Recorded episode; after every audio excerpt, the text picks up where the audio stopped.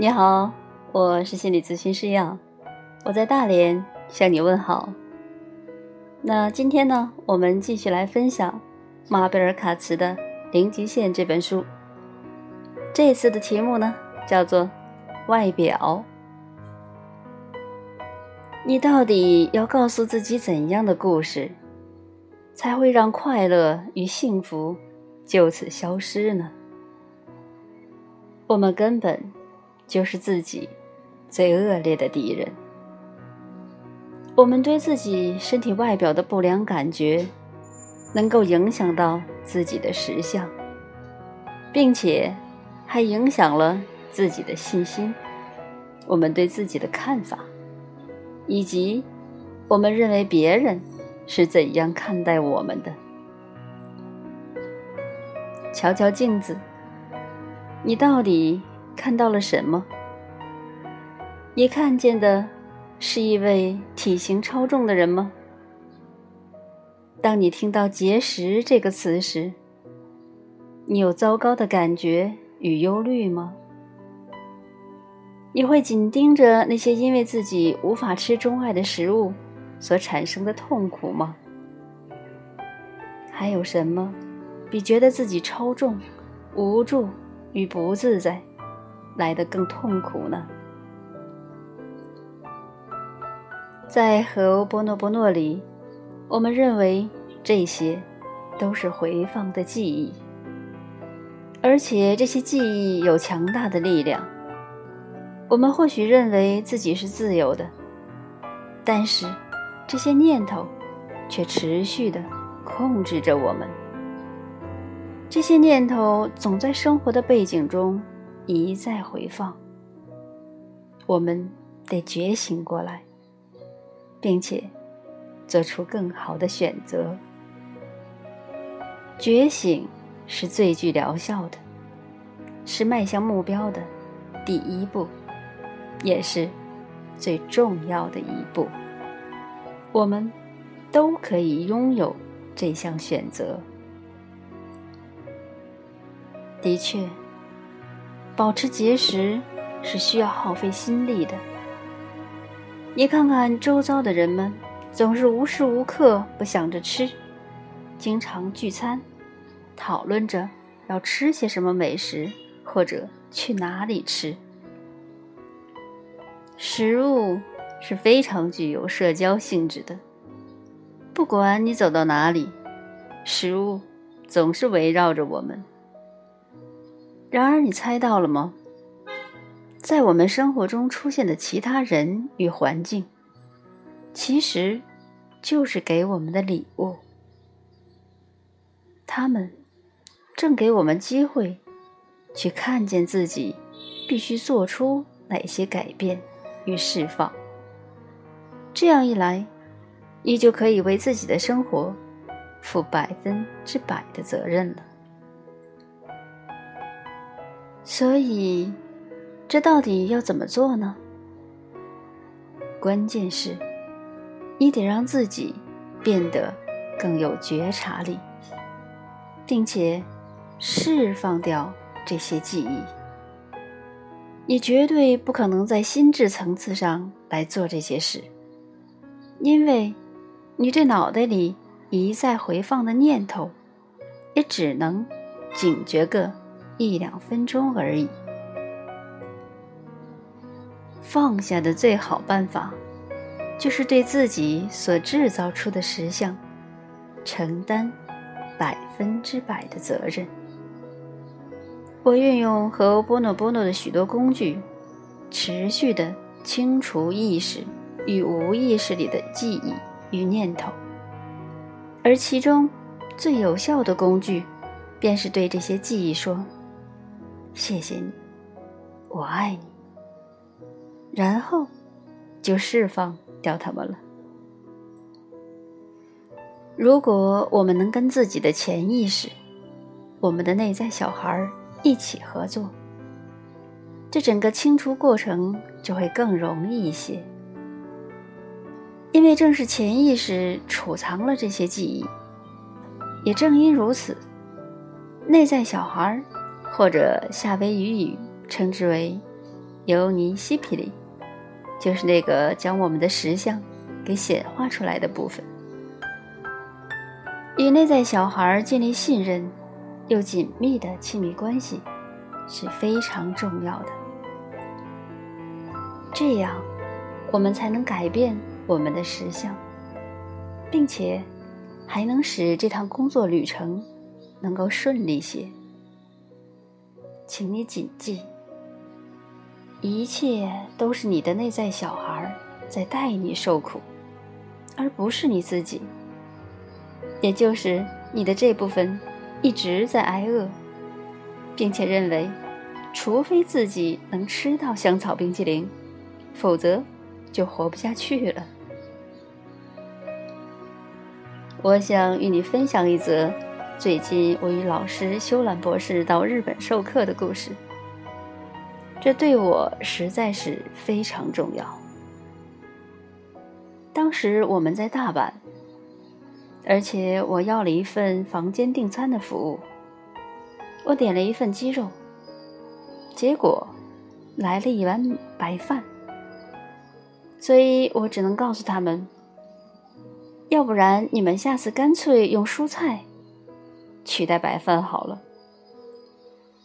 服务人员说：“没问题。”所以当他们再次送餐过来时，竟然用薯条取代了白饭。我真的很爱吃薯条，我得承认，这是我的弱点之一。在过去，我总是无法对薯条说不，也老是。帮别人吃掉剩下的薯条。是的，让我告诉你，我当时真的放了一根薯条在嘴里。实际上，也有机会好好品尝它，但我竟然将薯条给掏了出来，并冲到浴室，把整盘薯条给倒掉了。我就是在浴室里，把薯条都给丢掉了。是的。我把它们通通扔了。我根本不相信自己竟然做了这件事。我能够做到的唯一理由是，自己真的到了说出“够了”就是够了的临界点。我向自己保证，要全力以赴的好好照顾自己。我也承诺不再伤害自己。对自己的爱。就是坚持下去的力量。如果没有内在小孩的帮助，我们无法做到。当我将那根薯条从嘴里掏出来时，我就一直向我的内在小孩保证：我们做得到的。接下来，一切都没问题，我们会很好的。然而，你得注意的是。光是改变你的体重或外表，根本无法解决你的问题。这些表征都是外在的，你需要改变与释放掉的是记忆与程序，以及你决定要如何看待自己的那些事。否则，你的快乐也不过是暂时的。你不能依靠外在环境来带给自己幸福。与你的老师说自己肥胖的记忆一起合作，才是达到快乐最关键的方法。我的老师修兰博士曾说，并不是食物造成我们的肥胖问题，我们对食物的看法，才真正导致了我们的肥胖。一旦你开始释放掉回放的记忆，你将开始看见成效，并且做出更好的选择。这就像是连锁反应一样。当你做了对的事，你就会感到舒服与自豪，并且向前迈进去处理那些被搁置的事情。因为这样，你就会一直感觉越来越好。霎时，你就变得完全停不下来了。所以，你到底有多渴望得到它呢？你愿意全力以赴吗？虽然要达到达你想去的地方，真的非常艰难，但是你能够选择和波诺波诺放下，实际看到整个实践的全景，并且享受这个过程。